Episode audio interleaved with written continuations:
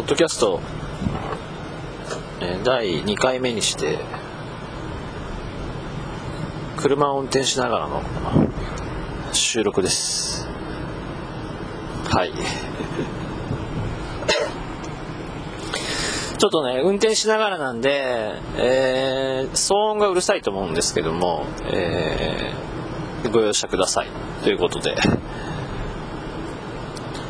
ていうか、あの、アンカーってあのアプリで前回、あの、ポッドキャストを作ったんですけども、非常にね、あのアプリよくできてて、あの iPhone だと、あの、純正のあのイヤホンマイクあるじゃないですか。あれでもう、録音すると、バッチリね、あの、音声も入ってくれるし、なんかノイズも少ないですしね。非常にあの、いいツールだなと思いました。で、今回は、えーオリンパスの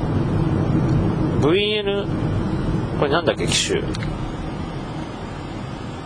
？VN541PC。あのよく売れてるやつですね。安いやつですけど、すごい人気のある、あのボイスレコーダーを片手に、え車を運転しながら、えー喋ってます。というかね、やっぱりあの音質はちょっと正直、えーくないなっていう感想ですね。あの悪くはないですよ。あの記録する分には全然いいんですけど、あの普段マイクとかあの使ってあの動画の配信とかしてるんで、そういうのと比べるとやっぱりすごい聞き劣りがするというか、やっぱ音質が低いですね。うん、で、あとあのーさっき冒頭に話した iPhone のアンカーでの純正ヘッドヘッドセットというかあれですね。ヘッドホンマイク、うん、あれを使った方が全然クリアな音で撮れるなっていう印象があります。なので、あのせっかくこれ買ったんですけどこのボイスレコーダー。あんまり収録ではどうかなっていう感じはしますが、えーまあ、メモ用とかねあとこうなんて言うんだろう。自分で そうですねまさにボイスメモ。ちょっとしたことを喋って、えー録音しておいて後で聞く、うん、で今もそうだけど、えー運転しながらねブログは書けないですけど運転しながら、えーポッドキャストは喋れるっていうねまあ、喋るっていうのは非常に簡単なことなので、えー喋ってね、番組が作れるっていうのは、まあ、ラジオもそうなんですけど、非常に便利ですよね。これを使わない手はないということで、なので、あの、ボイスメモも iPhone だとなかなか使う気がしないんですけど、この、なんだろう、えーボイスレコーダーだと、えー簡単に声が吹き込めるんでいいと思います。で特にあちょっと今ねタッチノイズが入ったりしてると思うんですけどちょっと今手持ちで喋ってるんであんま良くないんですけど。このあのーオリンパスのこの VL541PC ってこいつ。こいつはねあのレコードボタンがあのスイッチ式になってるんですよ。録音するときはスイッチを入れるんですけどもそうすると、えー録音になるっていうことであの要するにね画面見なくていいんですよね。画面を見ながら操作しなくてもあのスイッチをカチャって入れればもう録音に入ってくれるので非常にあの便利。うん、あの操作に迷わなくていいしあとその液晶画面を見なくても録音されてるっていうのがもう確実にわかるんでそういう意味ではすごいよくできた商品だなと思います。ただまあ、えー音質はねお聞きの通りこんなもんなんで。で今はねえっとねモードが全部で4つありまして、え今メモモードっていうのを使ってます。メモモードっていうのは、えー、その名の通りでボイスメモ用なんですけどボイスメモ用ってことで、え、っと音質はまあ中ですね。中音質ぐらいな感じで。であとあのー、マイクの集音性というか、え、この本体から5センチから10センチの間で喋るように、え、調整されてます。なので逆に言うと,、えーと、周りの音を拾いにくいので、まあ、今車で運転中なんで本当はねハンズフリーっていうか、あの手放しで収録したかったんですけどもやっぱ車のねタイヤのノイズであったりとかあと今エアコンつけてるのでエアコンのノイズとかねかなり拾ってしまったのであの集音マイクっていうか集音モードだと。うん。なので今は、えー、メモモードを使ってます。でもう一つあと3つあるんですけど、えー、もう一つは、えー、会話モードってやつですね。これはもう普通のえ、例えば会議室とかで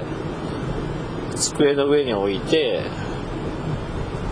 でそのままあの議事録を取るみたいなそういう感じの、まあ、収音性が高いっていう感じですね。で、えー、音質も一応一番高いっていう感じで、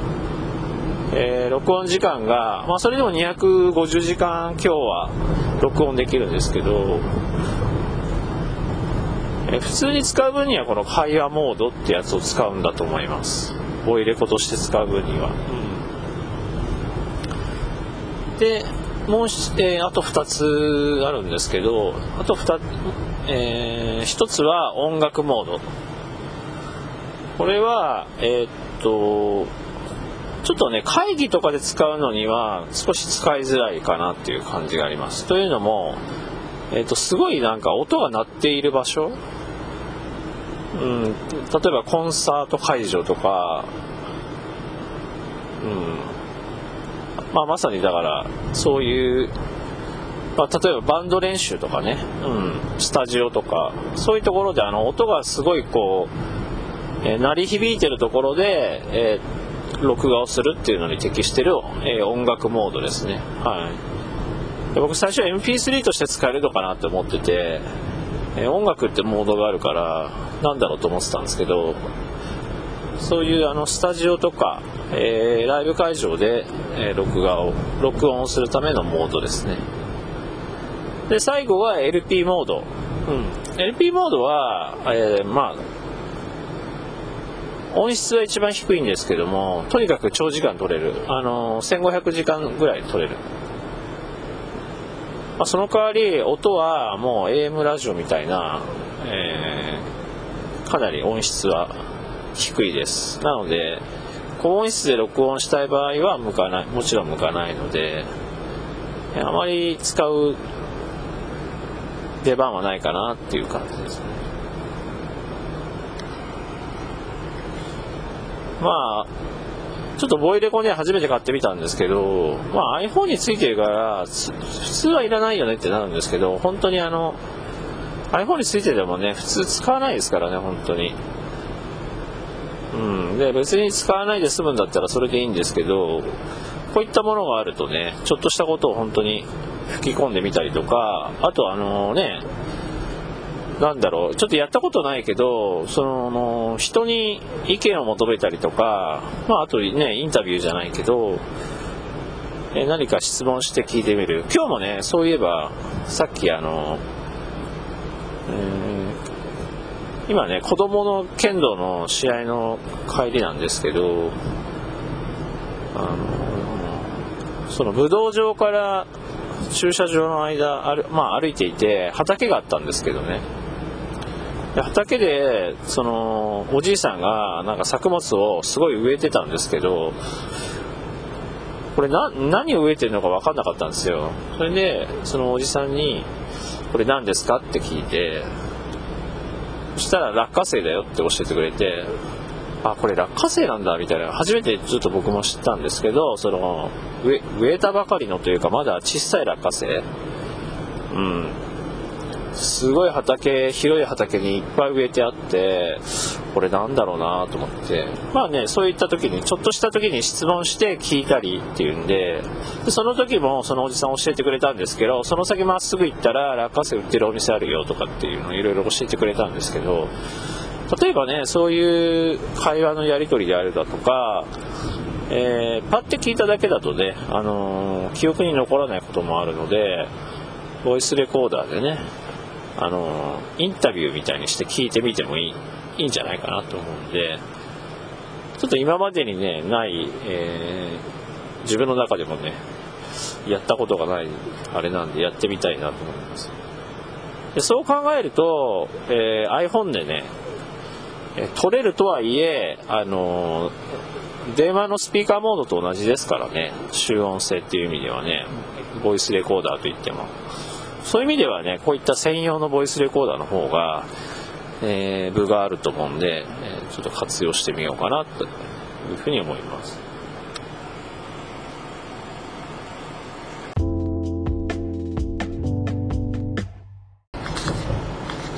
え今日は7月20日、えー、土曜日ですね。え関東地方は、え曇りのち、うん、晴れ晴れではないけど、まあ、ちょっとたまに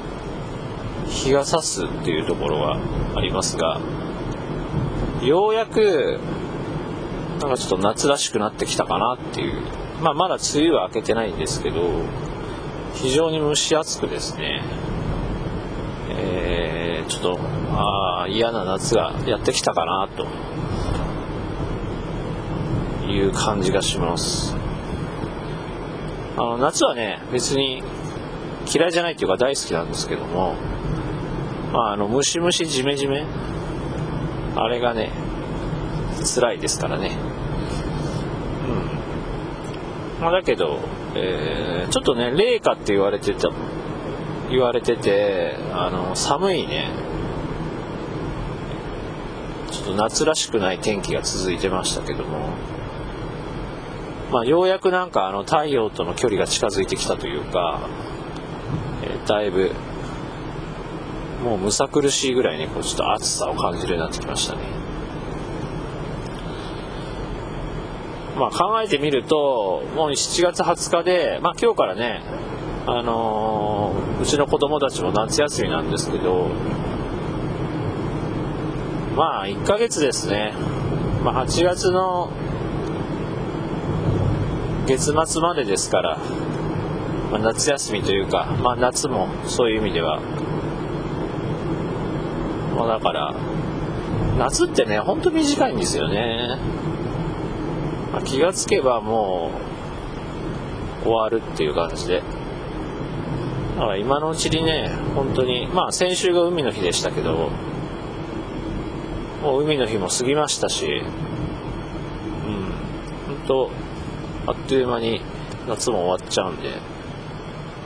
えー、楽しむなら本当に今から楽しまないと、えー、あっという間に終わっちゃいますからね。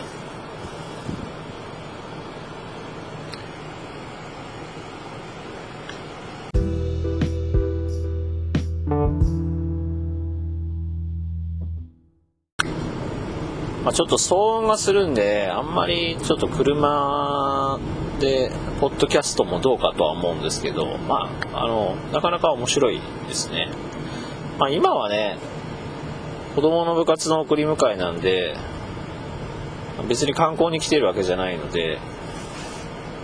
なんか車から何かっていうのはないですけど、まあ、なんか新しい土地を走りながら、その感想を、えー、キャストしていくみたいなのとかあってもいいかもしれないですね。あとまあなんだろう。音声でその土地を案内するとかそういうのもいいかもしれない。いや非常に分かりづらいんだけど結局そのなんだろう。写真と、まあ、地図とあとテキストで書いた方がいいんですけどまあそれってね編集がいるんでそれなりの労力がかかるんですけどもまあ本当にポッドキャストは、話せば成り立つんででラジオとかでもねあの非常にあの分かるじゃないですか。そのまさに口コミなんで、だから別にそんなにこう情報リッチに集めなくても伝わればいいのかなっていうねこのミニマルさがいいですよね、うん、そう。そういう意味で言うと前にあのラジオの仕事をしている時があってあのラジオショッピングってあるじゃないですか。テレビショッピングもあるんですけど。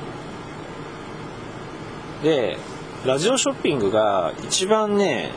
返品率が低いらしいんですよ。でそれはなぜかっていうと、えー、ラジオショッピングって結局その現物が見れないじゃないですか。あ現物が見れないから実際は返品率は高いのかなと思ってたんですけども。え結構ねあの雑誌とかテレビの方が高いらしくてあれなんかテレビで見たのと違うみたいな。見たのと違うっていう印象がね非常にねあの返品とかにつながるらしいんですよ、うん、でラジオの場合だと見えないから勝手に想像するわけなんですけどまあ、勝手な想像なんで、えー、イメージしているものと現物が異なったとしてもですね、まあ、自分が勝手にそう思っただけであって、あのー、なかなかねそれで、あ、思ってたのと違いましたっていう風に返品にはつながらないらしいですね。だから意外と、えー、見えないことの効果っていうか、まあ、見えない方がいい時もあるっていうことですね。で僕もねやっぱラジオも好きなとこってそういうとこですね。だからそのテレビタレントの人とかねお笑いのあの芸人さんとかが結構ラジオやってますけど、まあ、テレビの方がねそれは面白いんですよね。あの見た目でも笑わせてくれるからそれはそれで面白いんですけどまあただやっぱりあの芸人さんというかあのお笑いタレントの醍醐味ってやっぱ話がうまいっていうとこにあるじゃないですか。まあ、普通の人より話が全然うまいので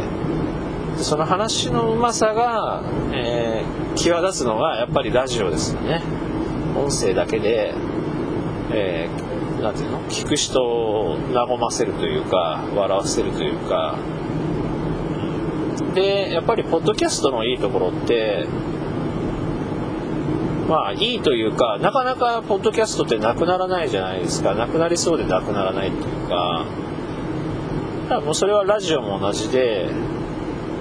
でいくらあのメディアが発達してもこの音声だけの情報って、まあ、結局なくならないんですよ。そんなに爆発的に人気が出るわけじゃないけどだからねこの何て言うんだろう。不自由さももちろんあるんですけどこのやっぱ話術というか、まあ、だから映画と本当に小説の違いと一緒ですよね。まあ、小説がなくならないのと一緒で、まあ、本がなくならないのと一緒であの映像化してもいいんですけど、まあ、やっぱり本で楽しむっていう人もいるわけでで本ならではの、ね、想像をかきたてるこう表現であるだとかそういうのがねやっぱり僕はポッドキャストとかラジオにね共通する部分かなと思います。それがね魅力かなと。